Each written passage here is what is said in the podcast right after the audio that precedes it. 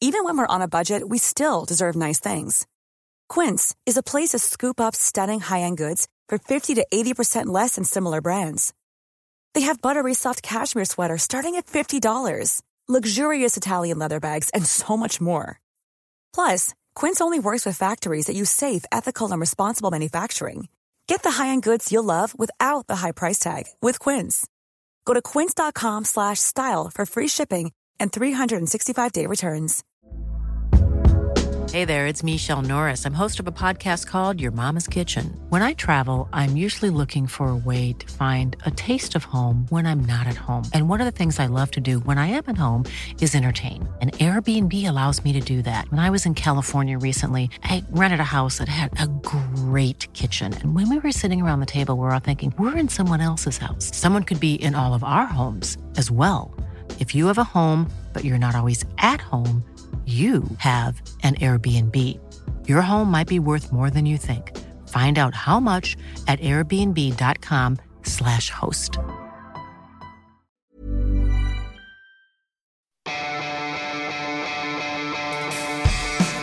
Universo Premier, tu programa de cabecera de la Premier League.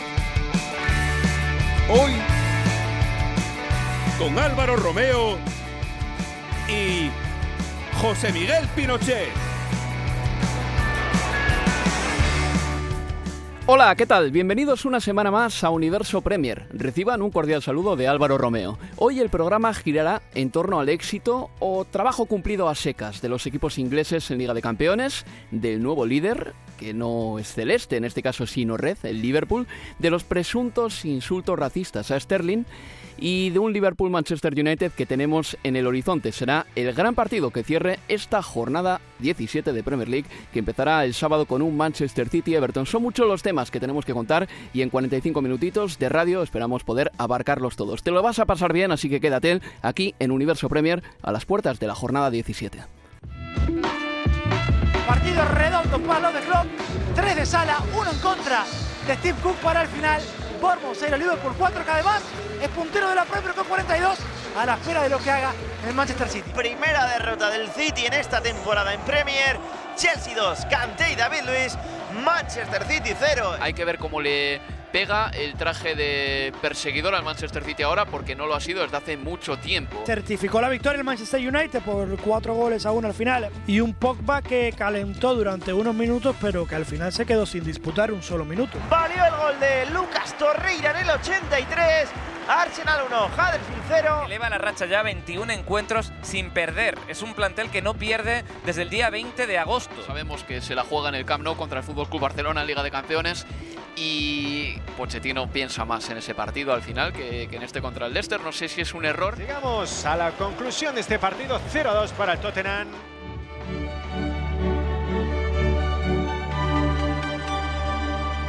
Tottenham look as if they're going to remain as members of an elite group in Europe because the full-time whistle is about to go. Liverpool 1, Napoli nil is the final score and Liverpool are through to the knockout stages of the Champions League. Cuatro ingleses jugarán los octavos de la Liga de Campeones, tres de ellos como segundos clasificados y uno como líder, el Manchester City, que pasó como primero en un grupo en el que tampoco le fue, bueno, digamos que no le resultó tan fácil como, como puede parecer ahora viendo la clasificación. Los primeros de grupo, después de los eh, seis partidos de la fase de grupo, son los siguientes. El Barcelona, el Bayern de Múnich, el Borussia de Dortmund, la Juventus, el Manchester City, el Paris Saint-Germain, el Oporto y el Real Madrid. Segundos de grupo son el Ajax, el Atlético de Madrid, el Liverpool, el Olympique de Lyon, el Manchester United, la Roma, el Schalke 04 y el Tottenham Hotspur. Pasarán a la Europa League el Benfica, el Brujas, el, Galata- el Galatasaray, el Inter de Milán, el Nápoles, el Shakhtar Donetsk, el Valencia y el Victoria Pilsen. Y como datos más eh, llamativos, el equipo más goleador ha sido el Paris Saint-Germain con 17 goles. El equipo menos goleado, atención a esto, el Borussia Dortmund, que solo recibió dos goles y los dos en el Wanda Metropolitano, pero ninguno más. Y el Pichichi de esta Champions es Robert Lewandowski con 8 goles por el momento. Recordamos que para el sorteo del próximo lunes en Nyon, la sede de la UEFA, ningún equipo puede jugar contra un club de su grupo o cualquier equipo de su propia federación, lo que propicia que, por ejemplo, el Manchester City solo pueda tener cuatro rivales. Mr. Chip, el estadístico, dice que el Manchester City tiene, por ejemplo, un 30% de opciones de jugar contra el Atlético de Madrid. Sería un partido muy difícil en octavos de final. Y recordamos también que los cabezas de serie jugarán en casa el partido de vuelta de octavos de final. Otra vez reciban un cordial saludo de Álvaro Romeo y a mi lado tengo a José Miguel Pinochet. Hola José, ¿qué tal? Muy buenos eh, días, tardes, noches, eh, vamos a decirlo a lo largo del día. Interesante eh, la clasificación de los cuatro eh, clubes ingleses a, los octavos de final. Recordemos que hace una temporada fueron cinco los que llegaron a esta instancia. Se mantiene un poco la tendencia del crecimiento de la Liga Premier, de la competitividad que le ha brindado la llegada de entrenadores como Jürgen Klopp, como Guardiola lo que ha mantenido un poco el alza del, del nivel. No, no fue tan fácil, eh, sobre todo para Tottenham y Liverpool que tuvieron que esperar hasta la última jornada para definir su pase. Y yo creo que es meritorio lo que hizo el equipo de Mauricio Pochettino al empatar en el Camp Nou y lograr el resultado necesario, ya que el Inter de Milán no pudo ganar y no pudo vencer al PSV Eindhoven en, en su casa. También es verdad, José Miguel, que Tottenham y Liverpool jugaron en grupos muy complicados, hay que decirlo claramente, y yo creo que eso que has apuntado tú, que el año pasado pasase en cinco octavos de final, que este año hayan pasado cuatro, creo que ahí reside la fortaleza del fútbol inglés. Luego ganar o perder la Liga de Campeones depende de múltiples factores también. El año pasado dos equipos ingleses se terminaron eh, dando cuchilladas entre ellos, ¿te acordarás? El City y el Liverpool. Pero el hecho de poner a cuatro equipos en octavos de final te habla de que la clase media alta y la clase alta de la Premier tiene mucho nivel. Y en Europa League lo estamos viendo con el Chelsea y con el Arsenal. Y hay algo que, que no sé, una reflexión. Eh, yo creo que a, medida que aumentaron los equipos eh, de las federaciones de cada país, yo creo que de ahora en adelante se deberían eh, enfrentar, yo creo que Estoy de acuerdo, a merced del sorteo, que el, que el Manchester City se tenga que enfrentar prácticamente seguro al Atlético de Madrid, o un gran porcentaje, como decía 30%. Martín, Mr. Chip. Eh, yo creo que, que, limita un poco lo que uno quiere ver. Eh, eh, para mí debería ya el Manchester City poderse enfrentar al United, al Liverpool o al Tottenham y eliminarse entre ellos, porque se trata de ver los mejores y que los mejores vayan avanzando de ronda. No queremos que, que algunos queden por fuera porque el sorteo no podían enfrentarse o porque de repente nos tocaría un Porto Chal que vamos a, no, se pueden enfrentar entre ellos, pero no sé, me, me parece que que ya ahora eh, esa protección que había en el pasado no debería ser. Estoy de acuerdo a ver si el mensaje le llega a Zeferin, el presidente de la UEFA, José Miguel, pero sí, me parece bien eso que dices, tienes, tienes toda la razón. Antes de entrar en materia, vamos a escuchar a los entrenadores de los cuatro clubes ingleses que ya están en octavos de final. Este es Pochettino. thinking that we are going to move to the new stadium, hope next season and uh, with the possibility to play Champions League in our new stadium will be massive boost for, for everyone. The goal Mo scored, what Jurgen Klopp. unbelievable, and the save Ali made. I have no words for that. So that was, of course, a lifesaver tonight, um, and I'm really proud of what the boys did tonight. Was was a good match to play. Jose Mourinho. A match without any kind of pressure. A match of. Uh, a competition that everybody likes to to play, and in the end, my team improved really when I made the changes that I didn't want to make. We never had doubts y Pep Guardiola. That guy is able to play with us. En este caso sobre Phil Foden. But it's not just the quality he has with the ball; it's the way he fought. He is looks like skinny, looks like not strong, but he's really, really strong. He's an outstanding, outstanding young player. He's a huge talent. Gran partido ¿eh? de Phil Foden. Eh, me quedo sobre todo con eh, esa fortaleza que tiene este jugador. Lo apuntaba así Pep Guardiola. Y también con un casi golazo de volea que marca con la pierna izquierda desde el vértice del área grande. Empezamos por el principio. José Miguel, Barcelona 1, Tottenham 1. Ousmane Dembélé anotó el primer tanto. Lucas Moura hizo el gol del empate. El Tottenham pasa como segundo con 8 puntos y ha logrado siete en los últimos tres partidos. Lo tenía difícil el Tottenham luego de los tres primeros. Lo decía Mauricio Pochettino que era prácticamente imposible avanzar teniendo que definir en el último partido en el Camp Nou contra el Barcelona. Yo creo que algo que le favoreció fue Además de ese gol crucial de Christian Eriksen contra el Inter que certificó la victoria en Wembley, fue que el Barcelona ya se había clasificado y salió al campo con um, varios suplentes. Hay personas que dicen o critican esta actitud de los clubes eh, diciendo que no es justo que ponga un equipo de segunda línea para favorecer al Tottenham, pero lo cierto es que no está favoreciendo al Tottenham, está favoreciendo a su propio club, a sus propios jugadores, al darle descanso cuando ya habían cumplido su tarea. Lo que a mí me parece menos eh, justo, de hecho muy injusto, José Miguel, es que la Premier League pusiese a jugar al Tottenham el pasado sábado a las 7.45. Mm. Es que no han tenido ni 72 horas para descansar ante un partido crucial. La Premier League no protege a sus clubes. Nunca lo he entendido, jamás lo he entendido, ya lo han reclamado en el pasado Mourinho, lo ha reclamado Benítez, lo ha reclamado todos los entrenadores, Ancelotti, que en Italia el partido de la Juventus fue el viernes contra el Inter.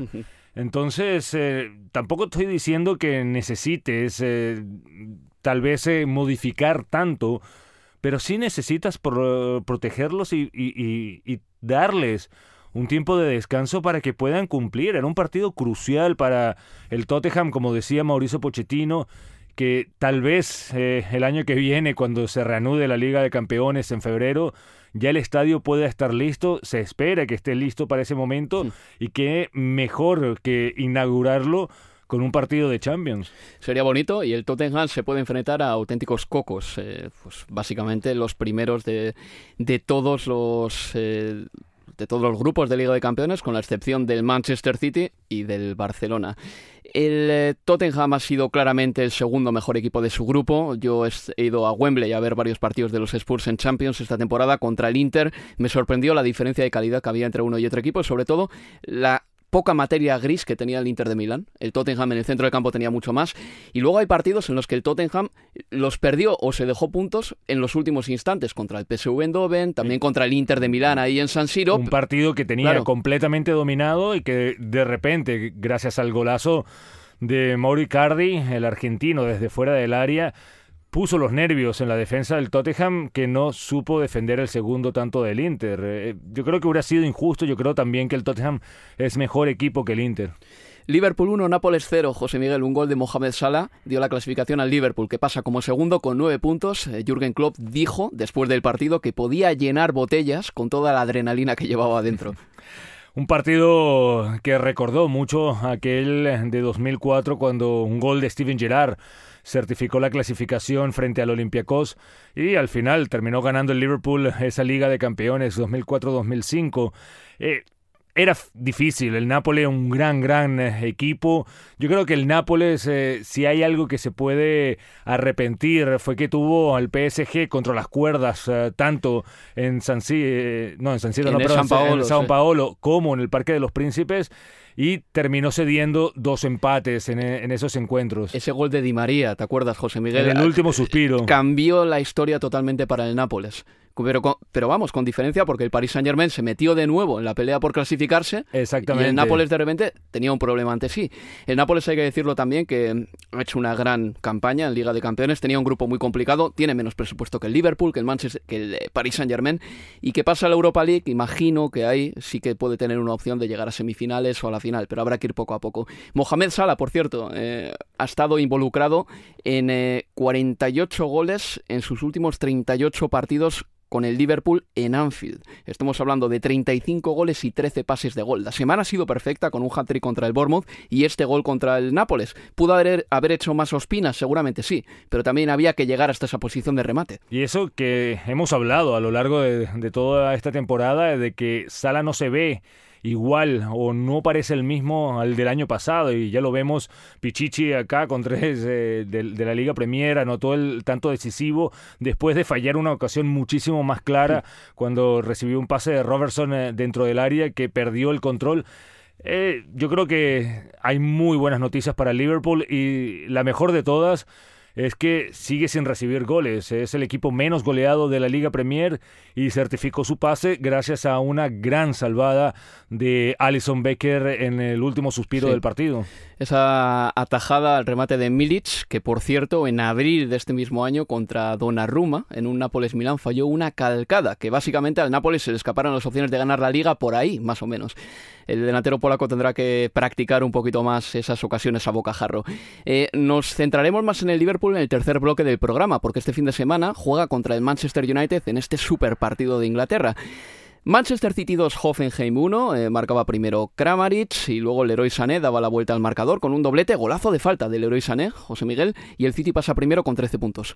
Se esperaba que el eh, City llegara o liderara este grupo, la derrota contra el Olympique de Lyon en el partido inaugural eh, puso algunas dudas, también el encuentro en Francia fue difícil para el City pero logró sacar eh, gracias a la calidad que, tiene. Preocupa la falta de gol de Gabriel Jesús, volvió a pegar un cabezazo en el poste, tiene mala suerte el brasileño y necesita esa confianza y lo que hablaba eh, Guardiola, la entrada de Phil Foden desde el inicio, 18 años un gran prospecto para el futuro. Yo creo que no quiere que se le escape como se le escapó Jandon Sancho. Efectivamente, podría pasar lo mismo con Brahim Díaz si los rumores que suenan eh, tienen algo de algo de veracidad. Eh. y el último partido de los equipos ingleses en Champions fue ese Valencia 2, Manchester United 1, con poco en juego. El Manchester United podía ser primero, pero bueno, cayó en Mestalla. Eh, Marcos Soler para el Valencia y Phil Jones en propia puerta hizo el otro gol de los Che. Rashford ya eh, en las postrimerías del partido recortó distancias para el Manchester United, pasa como segundo con 10 puntos. Y hay que decir que el United ha cimentado su clasificación en las victorias contra el Young Boys. Contra ellos sacaron 6 puntos, pero solo 4 de 12 ante la Juventus y el Valencia. Vamos a hacer una pausa y volvemos con más aquí en Universo Premier. Hiring for your small business? If you're not looking for professionals on LinkedIn, you're looking in the wrong place. That's like looking for your car keys in a fish tank. LinkedIn helps you hire professionals you can't find anywhere else, even those who aren't actively searching for a new job but might be open to the perfect role. In a given month, over 70% of LinkedIn users don't even visit other leading job sites. So start looking in the right place. With LinkedIn, you can hire professionals like a professional. Post your free job on linkedin.com slash achieve today. Ever catch yourself eating the same flavorless dinner three days in a row? Dreaming of something better? Well, HelloFresh is your guilt-free dream come true, baby. It's me, Kiki Palmer. Let's wake up those taste buds with hot, juicy pecan-crusted chicken or garlic butter shrimp scampi. Mm. Hello Fresh. Stop dreaming of all the delicious possibilities and dig in at HelloFresh.com. Let's get this dinner party started. Since 2013, Bombas has donated over 100 million socks, underwear, and t shirts to those facing homelessness if we counted those on air, this ad would last over 1,157 days. But if we counted the time it takes to make a donation possible, it would take just a few clicks. Because every time you make a purchase, Bombas donates an item to someone who needs it. Go to bombas.com slash ACAST and use code ACAST for 20% off your first purchase. That's bombas.com slash ACAST, code ACAST. Universo Premier, tu programa de cabecera de la Premier League.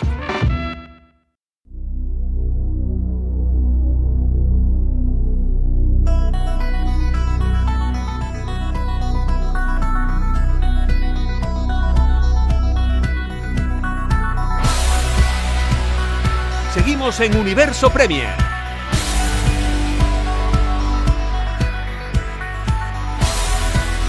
Ganas tengo yo de tener 21 minutos de charla para hablar de lo que pasó en la anterior jornada de Premier League, de la que viene eh, este mismo sábado. Ya empezamos a las 12 y media, como he dicho antes, con un Manchester City Everton. Y si queda algo más que apuntar de la Liga de Campeones, José Miguel y Cristian Vaquero, que está ya al teléfono, seguro que nos ilustran con todo lo que saben. Eh, la clasificación de la Premier League después de 16 jornadas ha cambiado, porque ahora mismo el Liverpool es líder, eh, supera al Manchester City en la tabla. Y los fuertes, que son el top 6 que todos conocen, porque los estamos mencionando siempre, más el Everton, ya se han adueñado de la zona alta de la tabla. Imagino que esto va a cambiar muy poco de aquí hasta mediados de mayo. Hay un precipicio entre el decimotercero, el Brighton and Hove Albion, y el decimocuarto, el Cardiff City. La diferencia de puntos ya es de 7. Y del mismo modo que cuando el Manchester City revienta el velocímetro, hablamos de la proyección de puntos que da, hagámoslo hoy con el Liverpool, José Miguel. Sale a 99,75 puntos de seguir a este ritmo. Es decir, 100, lo que consiguió el Manchester City el año pasado, si no recuerdo mal. Así que felicidades para el Liverpool, que decíamos, a principios de temporada nos parecía que el fútbol le salía menos a borbotones que el año pasado, pero esta solidez, más algunos partidos tan buenos como el del Bournemouth, están dando al Liverpool la posibilidad de copar la tabla de la Premier League. Es increíble. 18 títulos ha ganado el Liverpool de la primera división y jamás ha tenido un comienzo de temporada como el que está viviendo eh, este año y con todo y eso sigue sin ser el gran favorito al título. El favorito sigue siendo el Manchester City. ¿Para ti o para los apostantes? Para todos. Yo creo que el Manchester City, la profundidad de la plantilla, es verdad que cayó contra el Chelsea en Stamford Bridge. Un partido difícil, un partido extraño, con ese gol de Kanté. Después la definición eh, de David Luiz fue muy eficaz. El, eh, el Chelsea pero el Liverpool sigue ahí y sigue haciendo ilusionar, sigue haciendo soñar eh, esa solidez eh, defensiva, el equipo menos goleado de la temporada. Es algo que parece un sueño en comparación a cómo ha sido el Liverpool eh, en los últimos años. recuerdo aquella temporada, la 13-14, donde estuvo a punto de ganar el título que perdió contra el Manchester City por aquel resbalón de, de, Steven Gerrard frente al Chelsea. Y en aquella temporada el Liverpool tenía que anotar cinco o cuatro goles para poder ganar el partido. Me, acuerdo, me recuerdo mucho un partido contra el Norwich, un partido loco que tuvo que ganar 5 a 4 que porque si no no lograba los tres puntos. Ahora es diferente. Ahora... Te lo pasaste bien ¿eh? ese año, de todas maneras. Luis Suárez eh, fue el que yo creo que llevó al Liverpool a un nivel diferente. Ahora es otro Liverpool, ahora se mantiene un poco esa ilusión en Anfield pero yo creo que todos eh, van a tener los pies sobre la tierra. Eh, queda muchísima temporada. Por lo menos ya se cumplió un objetivo que era avanzar, superar la fase de grupos de la Champions. Cristian Vaquero, bienvenido a Universo Premier, ¿eh? un día más. Buenas, chicos. Bueno, ya has escuchado a José Miguel, Cristian. el, el, Liverpool le ganó el otro día 0-4 al Bournemouth. Le metió esa presión al Manchester City porque se puso líder de, de manera momentánea. ¿Tú ¿Lo ves como José Miguel? ¿Crees que todavía el Manchester City sigue siendo el favorito? También el Liverpool va a empezar a tener bajas ¿eh? dentro de poco. En defensa ya empezáis a estar un poquito más mermados. Bueno, solamente quedan dos centrales eh, sanos. Van Dijk que, que, no va a poder jugar eh, el partido de ida de, la, de los octavos de final de la Champions. Sí, Lobren. Y Lobren. Eso es. Cristian. Sí, coincido, ¿no? Al final creo que todos pensamos que el Manchester City va a ser el campeón porque Además, por plantilla, creo que tiene una plantilla eh, de mucho más nivel, ¿no? Tanto en titulares como en suplentes, pero al final el Liverpool sigue ahí, ¿no? Semana tras semana sigue invicto, lo que lo que dice José Miguel. Al final defensivamente han mejorado una brutalidad. Yo creo que se ha notado tanto en, Premier como en Champions. Eh, critica, bueno, criticamos, fue eh, sí, de algún modo criticado lo que se gastaron en, en Van Dijk y en Alison, pero al final es verdad que ha dado un salto de calidad a la plantilla, que es lo que le hace estar ahí líder ahora y que de alguna forma le veamos también como el, el segundo candidato tras el City. Además, Mohamed Salah está recuperado para la causa, nunca estuvo perdido, pero sí que es verdad que está dando, digamos, que los números de la temporada pasada, que es muy importante para, para los Reds. Eh, quiero viajar a Londres porque ahí se jugó ese Chelsea 2, Manchester City 0. El partido se disputó cinco horas después de que terminase ese Bournemouth 0, Liverpool 4. El City tuvo tiempo para madurar la idea de que ya no era líder, al menos de manera provisional. Pero llegaba el City a Stamford Bridge como líder con la mejor diferencia de goles desde el Sunderland en la temporada 1892-1893, estamos hablando del siglo XIX, y el Chelsea demostró que todavía tiene algunos dejes y algunos restos de ese gran equipo que ha sido durante esta década, porque sigue siéndolo, pero es un equipo muy competitivo. Ganar en Stamford Bridge no es fácil para nadie y Mauricio Sarri, eh, puso una alineación eh, sin delantero centro, Giroud en el banquillo, Morata se quedó en la grada, puede que sea un plan de juego para Sarri a partir de ahora, aunque a Eden Hazard no le gusta mucho jugar de falso 9, y el eh, Chelsea consiguió ganar el encuentro, diría que mm, en los primeros 30 minutos estuvo a merced del Manchester City, pero los Citizen no tuvieron esa capacidad de conversión de ocasiones, Sané tuvo una clara, también dispuso de otra bastante clara, creo que fue Raheem Sterling, y David Silva otra más, no lo hicieron y el Chelsea fue muchísimo más eh, clínico allá arriba con Engolo Kanté marcando en la primera parte y David Luiz en la segunda mitad. ¿Cómo visteis ese partido? Cristian. Eh, bueno, a ver, yo creo que le pasó al, al City lo que le ha pasado alguna vez, sobre todo contra el Lyon y contra el Liverpool, ¿no? Que pese a tener la posesión, es verdad que es una posesión muy inerte, que no crea prácticamente ocasiones. En ese partido, ¿eh? no en los anteriores. ¿Cómo, cómo, Álvaro? Digo que en ese partido, porque en los anteriores eh, yo tenía, o sea, eh, para, para este, para la preparación del Manchester City-Chelsea, que narré el otro día, el Manchester City, siempre que tiene una posesión de más de 10 toques, llega en el 30 y Mm. pico por ciento de ocasiones al área. Y el Chelsea, por ejemplo, solo la mitad. Quiero decir Sí, que antes del, antes con- del partido llegaba muy bien el City, pero en este la posesión no le dio para tanto. Sí, es verdad que le hemos visto al City de, de esta temporada, sobre todo llegando mucho por bandas, ¿no? Con Sterling, con Sané, con Marés. Pero para mí me, pare- me pareció una de las mejores actuaciones defensivas del Chelsea desde la primera temporada de, Conte. O sea, que yo recuerde, eh, Azpilicueta, David Luis, Rudiger hizo un partido también muy, muy bueno. eh, Marcos Alonso y al final aprovecharon las que tuvieron arriba y, y lo ganaron para mí bien. Yo creo que la primera parte, si se va ganando el City al descanso, no hubiese pasado nada, sinceramente, porque tuvo, como dices tú, dos, tres bastante claras, pero al final aprovechó el Chelsea y estuvo bien atrás. Estuvo un poco retórico, retórico el Manchester City en la primera parte a la hora de definir. José Miguel, ¿qué tal le, traje, eh, ¿qué tal le queda el traje de perseguidor al Manchester City? Porque el de fu- fugitivo ya sabemos que le queda bien. Cuando se va, se va, cuando pone velocidad de crucero. Pero el de perseguidor... Es, yo creo que es eh, lo que queremos ver, eh, es eh, la- lo que todo el mundo se está planteando en este momento, de que sí es verdad, es el gran favorito, eh, tiene la mejor plantilla, pero el Liverpool lo está presionando y es con esta presión que es- tiene que salir lo mejor del Manchester City. La ausencia de Agüero yo creo que le ha, ha estado pesando en los últimos encuentros. eh, Gabriel Jesús, eh, lo decíamos, eh, está peleado con el gol, sigue estando en buenas posiciones, eh, sigue siendo un jugador importante, pero que no está consiguiendo ver puerta con facilidad. Y yo creo que contra el Chelsea pudo haber faltado ese definidor, ese, ese jugador para molestar un poco más a David Luis y a Rudiger, eh, no, no tanto marcar a Sané. Eh, se lesionó en ese partido Mateo Kovacic, mala suerte para, para el croata, también David Silva. Ahora mismo el Manchester City no dispone de los dos interiores teóricamente titulares, Kevin De Bruyne y David Silva, aunque Bernardo está haciendo una temporada de ensueño, también te lo digo.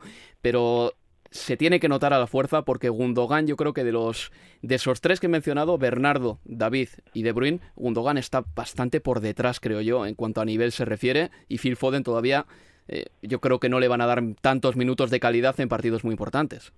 Tienen que Bueno, recuperarse de eh, David y, y De Bruyne lo antes posible. Sí, sí, Foden acaba de renovar y en Champions fue titular. Yo creo que... Claro, pero estaba el City, el City tenía, tenía bajas, eh, también.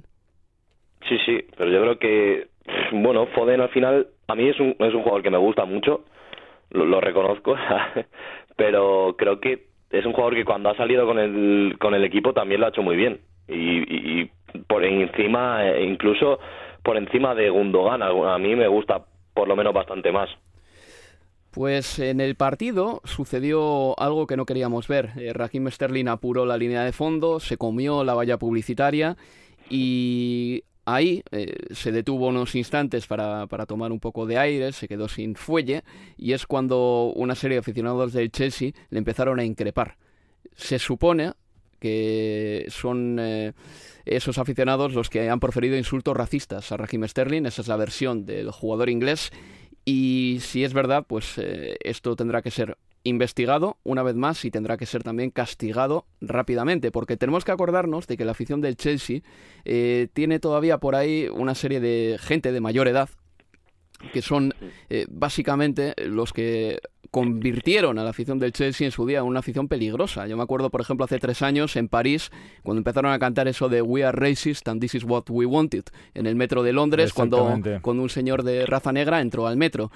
Si es verdad lo que No, dicen... no- no lo dejaron entrar Eh, en el vagón. Quería entrar al metro, eso es. Entonces, José Miguel, ¿qué es, eh, cuál, cuál es la, la medida que tiene que tomar el Chelsea con esta gente?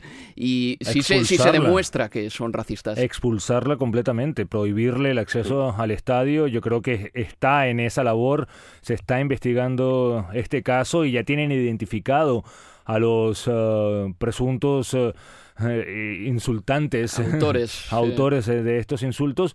Y yo creo que si hay un país eh, que ha luchado desde hace un par de décadas eh, para erradicar el racismo, la homofobia y este tipo de cantos es eh, acá, la Liga Premier, Inglaterra, lo, pero es difícil eh, cuando ya el problema es más allá del estadio. siempre van a seguir surgiendo este tipo de casos. Lo interesante y lo importante es que se identifiquen estas personas y se les aleje del fútbol. Cristian, eh, has seguido el caso, imagino, ¿no? De, de Raheem Sterling también. Sí, sí. Sí. Bueno, pues eh, a mí me parece que, que, en este caso Raheem Sterling eh, está teniendo la está siendo también víctima de otra cosa, que es el hecho de que hay varios medios de comunicación que siempre que Raheem Sterling hace algo, lo, le humillan y le critican públicamente por cosas como, por ejemplo, comprar una casa para su madre, eh, tatuarse... tatuarse una pistola en un gemelo. ¿Te acordarás, José Yo me acuerdo de ese, de ese titular, no, perdón, de esa entrada de, de reportaje del diario The Sun en la que, en la que la frase inicial del reportaje era así, Raheem Sterling se tatúa una pistola en el gemelo en la semana en la que ha habido una masacre, pues creo que en un colegio estadounidense. Eh, si hay un tipo de público menos entendido, eh, seguramente mm, más eh, fácil de moldear, al que tú le das carnaza como esa también, estás generando un caldo, caldo de cultivo. Eso es, sí, sí, es así, al final es un jugador que está siendo muy criticado por la prensa desde el Mundial, desde ese tatuaje que la verdad es que es una, una situación absurda, ¿no? Es que es absurda y, y claro, al final Sterling lo que hizo tras esos insultos fue cargar de, alguna manera también a la prensa, ¿no? Porque eh, es verdad que al final el racismo de este modo lo vemos en, los campos, pero bueno, podemos decir son aficionados, es gente que tampoco tiene un peso no en el mundo del fútbol, bueno, sí, pero el mundo de moldear idea brutal, pero la prensa sí, y, de eso es lo que criticó Sterling. En fin, que hay una asociación Kick It Out, habréis escuchado hablar de ella, que busca la igualdad en el fútbol, es una fundación, y ha recogido en la temporada 2017-2018 pues eh, bastantes más denuncias, bastantes más denuncias por racismo que en la temporada 2016-2017, así que es un tema que va en crecimiento y que y al que hay que ponerle freno rápidamente. Yo creo que refleja un poco lo que está pasando a nivel social eh, en toda Europa eh, en los últimos eh, años. Y es necesario que, que no vuelva a existir lo que ya se vivió en los años 80, al final de los 70. Imagínate que hubo que esperar hasta el año, hasta la década del 80 para ver debutar en la selección inglesa a un jugador de, color. Eh, recuerdo cuando hubo un jugador eh, negro del Chelsea por primera vez, sus propios aficionados eh, le decían absolutamente de todo. Absolutamente lamentable. En fin, que también es bueno ¿eh? que jugadores de raza negra se pronuncien al respecto y que pidan respeto, como por ejemplo Maitland Nice, jugador del Arsenal. I hope so. I really do hope so. Um, Raheem's a good, brave lad for doing it, and I just hope that more people put their ear towards him and have the, some sympathy for him because it's not the first time it's happened in football, and we just want it to be the last. Dice Maitland Nice que espera que sea la última vez que esto suceda porque no era la primera, ni mucho menos, y, muestra su empatía también. Y, recordó un caso cuando era niño, cuando era adolescente, 12 años creo que tenía, que incluso en aquel momento habían padres del otro equipo que lo insultaban de forma racista. E, es, eh, es increíble que en todas las edades no se pueda controlar, eh, sobre todo cuando estás con niños al frente. Es que es un caso muy, muy feo, ¿eh? porque aquí en Inglaterra durante un tiempo se ha pensado que esto era algo más, por ejemplo, de la Liga Rusa. Eh, me acuerdo que además en Inglaterra se habla de estos temas y hay que reconocer que la prensa pues trata de, de ayudar a esta gente que recibe insultos. Me acuerdo que, por ejemplo, cuando fichó el West Bromwich Albion a Peter Odenwingi, creo recordar que en Rusia le habían dicho de todo, le habían dicho de todo, le habían tirado incluso plátanos y aquí en Inglaterra, por ejemplo, dijo que se sentía muchísimo mejor. Pero todavía el tema no está totalmente erradicado. Al respecto de esto ha hablado también Pep Guardiola, quien echa un capote a Raheem Sterling, como no podía ser de otra manera. Raheem is an incredible, incredible human being. So it's it's tough to understand today, you know, what happened years ago about the, the position for the whole history about the for the black people. So and we have to protect them. We have to protect how equal we are all together. So it's tough to understand in the, 21st century still to be in that position and to be a problem to accept the diversity like a power position that help us to be better than everyone. So that's why the sport is amazing because you you you come you live with different people. Our kids, my kids, go to the school with the different Indian people, for uh, black people, from normal people, from everywhere. So it's today this kind of thing may happen. Then we have we have to defend. We have to defend and have to protect them. Decía Pep Guardiola que es increíble que un ser humano tenga que pasar por eso, que hay que proteger la igualdad y que es difícil de comprender que en el siglo XXI siga habiendo casos como este. Tenemos que pasar página y seguir adelante. ¿Qué os parece, amigos, si hablamos del Arsenal, que Lucas Torreira marcó un gol sensacional contra el Huddersfield para dar el triunfo a los de Unai Emery en un partido que llegaba un poquito eh, feo por, eh, por esa noticia que sacó el diario The Sun de que varios jugadores del Arsenal habían inhalado gas de la risa, pues antes de empezar la temporada, entre ellos estaban, eh, por lo menos en esa fiesta, eh, ya no sé si fueron consumidores o no, pero Aubameyang, Lacazette, Mesut Özil, también estaba por ahí Kolasinac, que quiero recordar, eh, y Gendusi, efectivamente. el partido empezó así, pero luego el Arsenal consiguió la victoria, le costó contra el Huddersfield. El gol de Lucas Torreira es un golazo, me alegro por el chico tiene una garra este chaval. Ese gol es de, ese gol es de calle. Es el ídolo, ídolo cañonero ya. Eh, una, un triunfo importante después de una semana bastante difícil, de una semana en la cual eh, logró ganarle al Tottenham un partido en el cual fue claramente superior, después sacó el empate contra el Manchester United y ahorita terminarla venciendo al Huddersfield con tres puntos, eh, mantenerse allá arriba en la lucha por la clasificación a la Liga de Campeones y con el nuevo ídolo, Cristian, ¿no crees? increíble lo que está haciendo Lucas Torreira. Sí, además, yo creo que es uno de los jugadores que más hemos defendido ¿no? en, este programa desde el principio, que, no jugaba con Emery, empezó jugando Wendusi y, es verdad que decíamos todos, Torreira es muy bueno.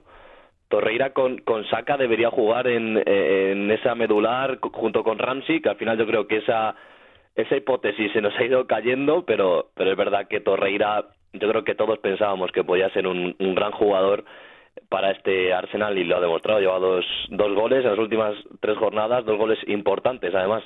José Miguel, y el Arsenal necesitaba un jugador como este. Mira, yo la primera entrevista que se le hizo a Lucas Torreira aquí en Inglaterra se la hice yo. No es que yo eligiese las preguntas, porque las hago para la televisión del Arsenal, sino que me las dan y yo las formulo, ¿de acuerdo? Yo soy únicamente un vehículo, José Miguel.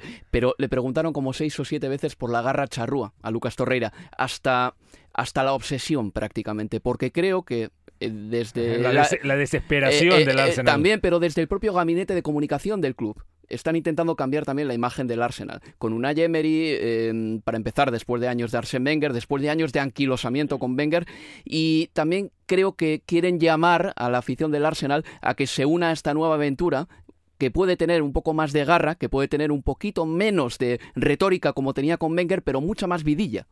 Tú lo veías eh, ya en el partido contra el Tottenham, un partido en el cual fue superior, dominó eh, a placer eh, los primeros 30 minutos y de repente se encontró por debajo en el marcador. Un Arsenal hace un par de temporadas, en la pasada temporada, era un Arsenal que no se recuperaba de ese momento, pero vimos como después de recibir ese golpe, tal vez injusto, porque uno de los goles pudo haber estado en offside, en posición adelantada, logró recuperarse y yo creo que Torreira tuvo bastante que ver al respecto. También Gendouzi jugó un muy buen partido.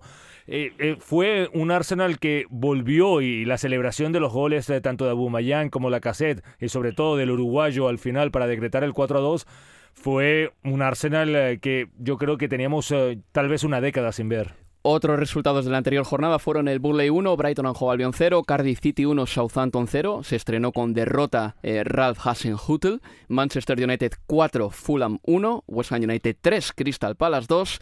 Leicester City 0, Tottenham 2, Newcastle United 1, Wolverhampton 2. El Wolverhampton tiene 22 puntos como recién ascendido, ahí queda el dato. Y el lunes el Everton 2, Watford 2. Eh, Cristian Vaquero, muchas gracias por estar con nosotros. ¿eh? A vosotros, chicos, una semana más. Un gran abrazo. Pues una pausa y seguimos aquí en Universo Premier porque hay que hablar de un gran partido, Liverpool-Manchester United. Universo Premier, tu programa de cabecera de la Premier League.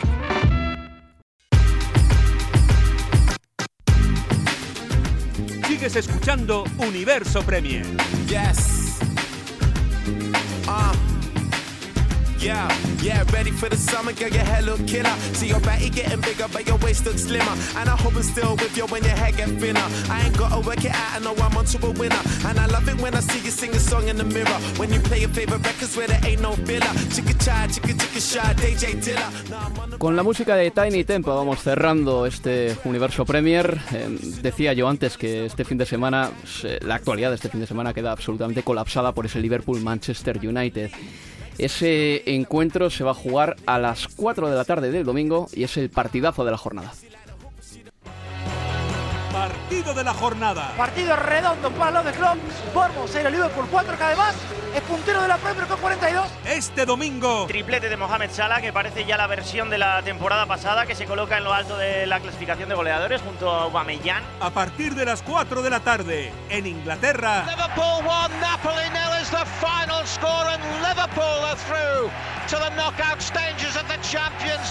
Liverpool contra Manchester United. Hoy solo valía ganar.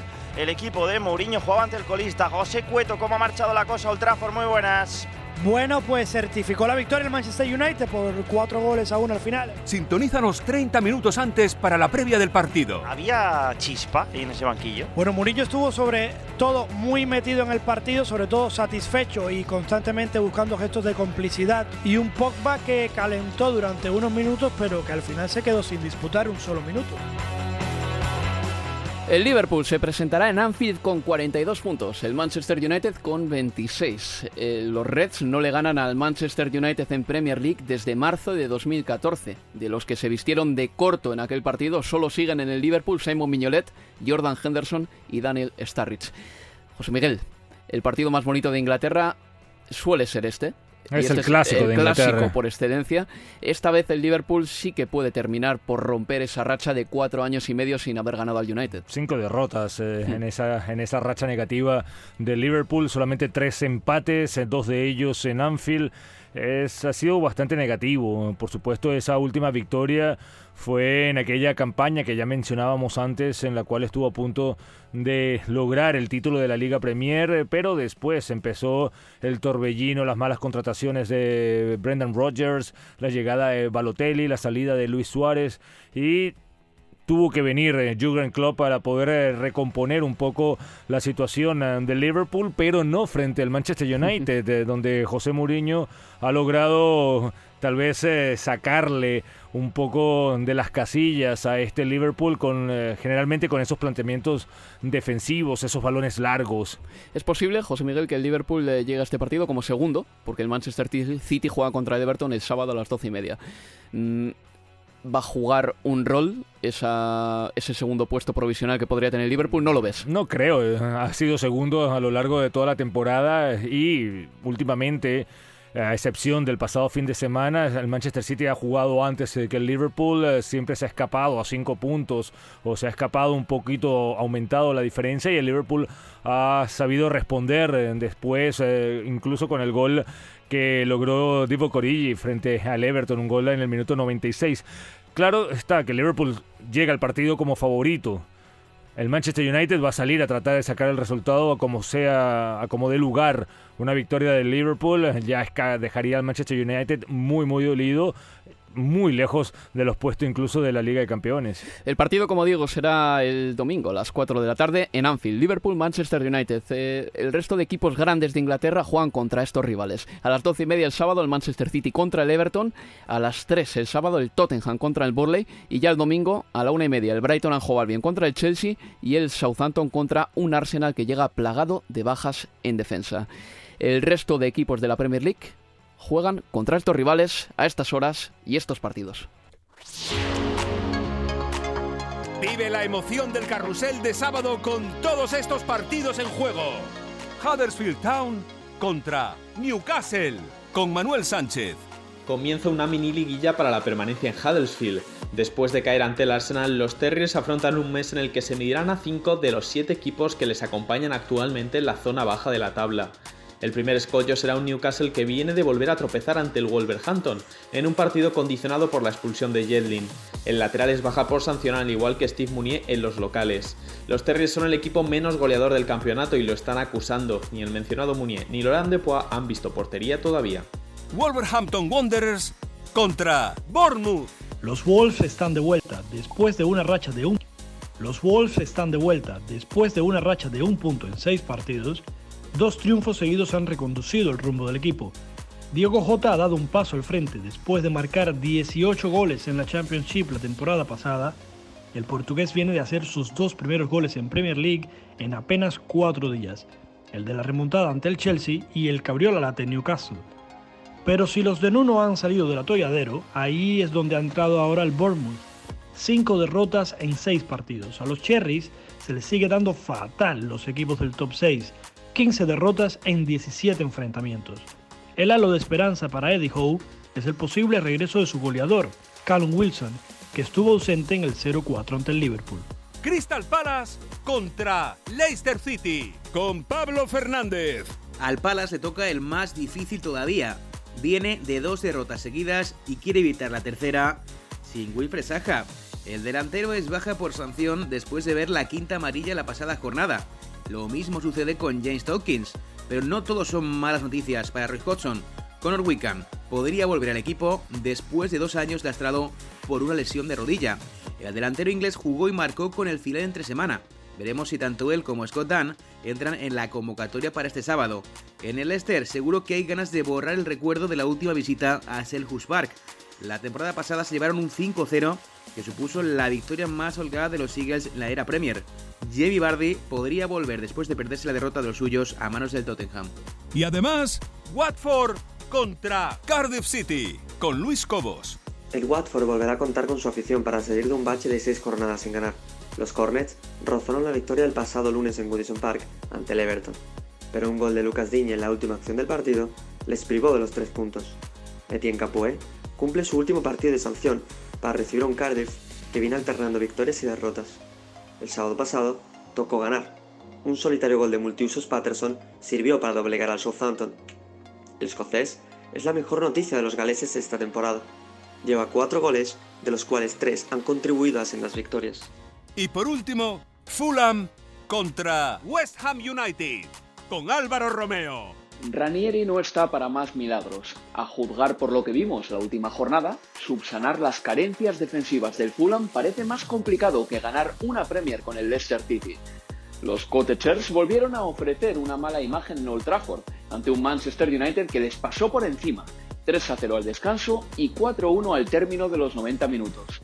Además, esta jornada reciben al mejor West Ham de la era Pellegrini, los Hammers están demostrando que están listos para empezar a mirar hacia arriba.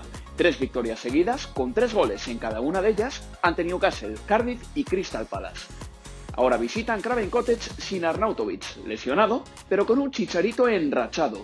Tres goles en los últimos tres partidos para el mexicano. Y hacer un apunte nada más. Aaron Moy, jugador del Huddersfield Town, centrocampista esencial en el equipo, estará fuera hasta febrero por una lesión en el ligamento lateral interno de su rodilla. Se pierde la Copa de Asia y muchos partidos importantes con el Huddersfield Town, que se enfrenta este fin de semana al Newcastle United. José Miguel, muchas gracias, amigo. Un placer. Y también Abel Moreno por eh, trabajar ahí en la técnica y en la producción sonora. Espero que se lo hayan pasado bien aquí en Universo Premier y este fin de semana recuerden que si les interesa la Premier, les gusta la radio y tienen un ratito libre, ahí estaremos en Estadio Premier con todos los partidos. Hasta la próxima, amigos. Universo Premier, tu programa de cabecera de la Premier League. Selling a little or a lot? Shopify helps you do your thing however you cha-ching. Shopify is the global commerce platform that helps you sell at every stage of your business. From the launch your online shop stage to the first real life store stage, all the way to the did we just hit a million orders stage. Shopify is there to help you grow. Shopify helps you turn browsers into buyers with the internet's best converting checkout. 36% better on average compared to other leading commerce platforms because businesses that grow grow with Shopify. Get a $1 per month trial period at Shopify.com slash work. Shopify.com slash work. Hold up. What was that? Boring. No flavor. That was as bad as those leftovers you ate all week. Kiki Palmer here, and it's time to say hello to something fresh and guilt-free. Hello Fresh. Jazz up dinner with pecan-crusted chicken or garlic butter shrimp scampi. Now that's music to my mouth. Hello Fresh. Let's get this dinner party started. Discover all the delicious possibilities at hellofresh.com.